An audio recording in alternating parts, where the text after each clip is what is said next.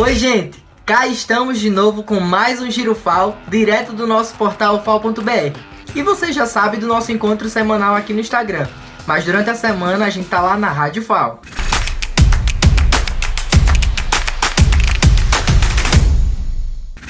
Vamos fechar o ano só com notícia boa. Se liga porque a UFAL tá em alta. O Instituto de Física receberá mais de 200 mil reais para a manutenção de um microscópio de alta performance.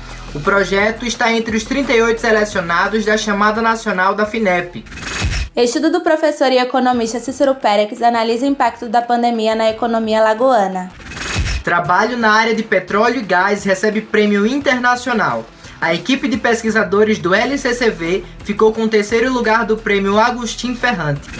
Iniciativa de Estudante promove inovação no curso de Educação Física do campus Arapiraca, com oferta de disciplina que passou a fazer parte do projeto pedagógico curricular.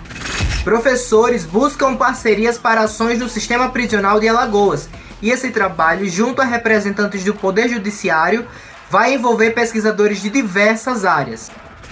O FAO chega à marca de 81 pesquisadores bolsistas por produtividade do CNPq, contando com as 22 bolsas PQs aprovadas no edital deste ano, das quais 8 são novas concessões.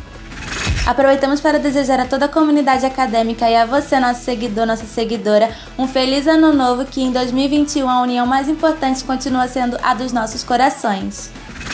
Quer saber mais? Então acesse nosso portal ufal.br e saiba todos os detalhes. Siga nossas redes, arroba e se inscreva no nosso canal no YouTube. Tchau e até a próxima!